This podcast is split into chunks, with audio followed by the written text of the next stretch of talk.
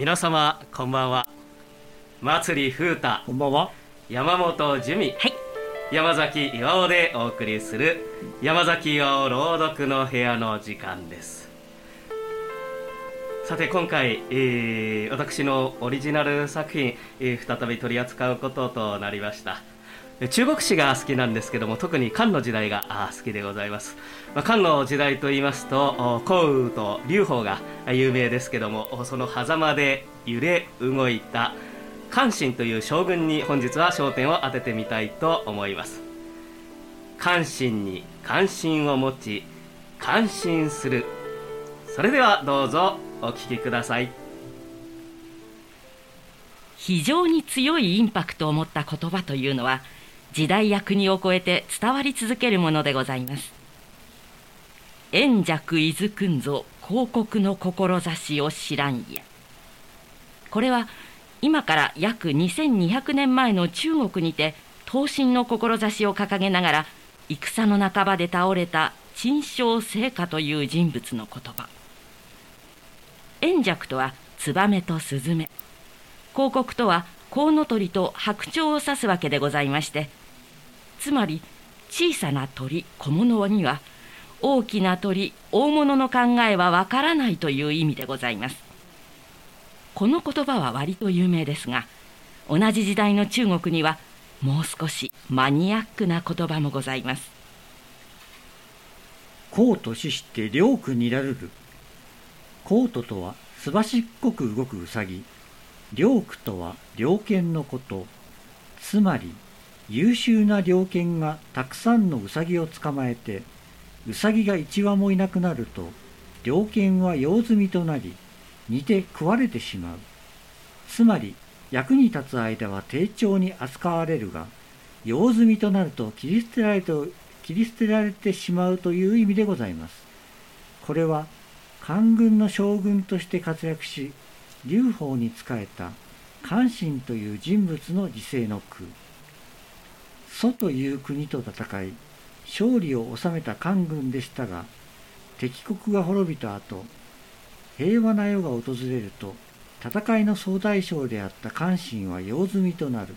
そればかりか、今度は優秀な関心が謀反を起こしでもしたら大変だと疑われ殺されてしまったわけでまさに関心は自分の境遇を歌ったわけでございますさてこれほどまでに優秀で周りから恐れられていた関心ですが若き頃周りからは蔑みのあだ名で呼ばれておりました。〇〇の関心。この〇〇に入る言葉皆様ご存知でしょうか？それでは若き頃の関心の様子を覗いてみたいと思います。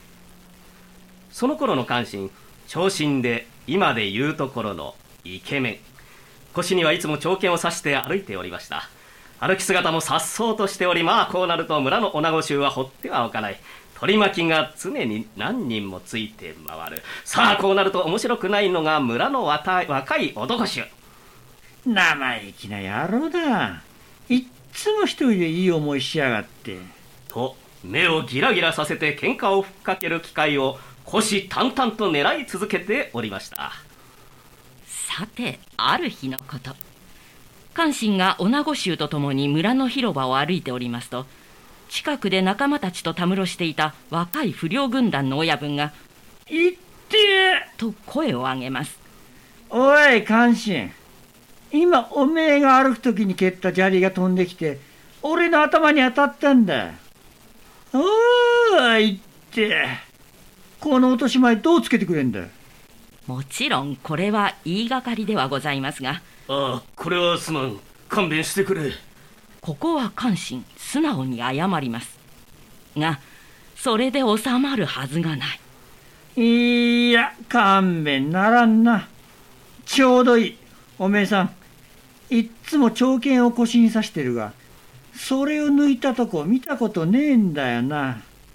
腕前がどんなものか見せてくれよできねえんだったらそうだな。俺の股の下をくぐれ。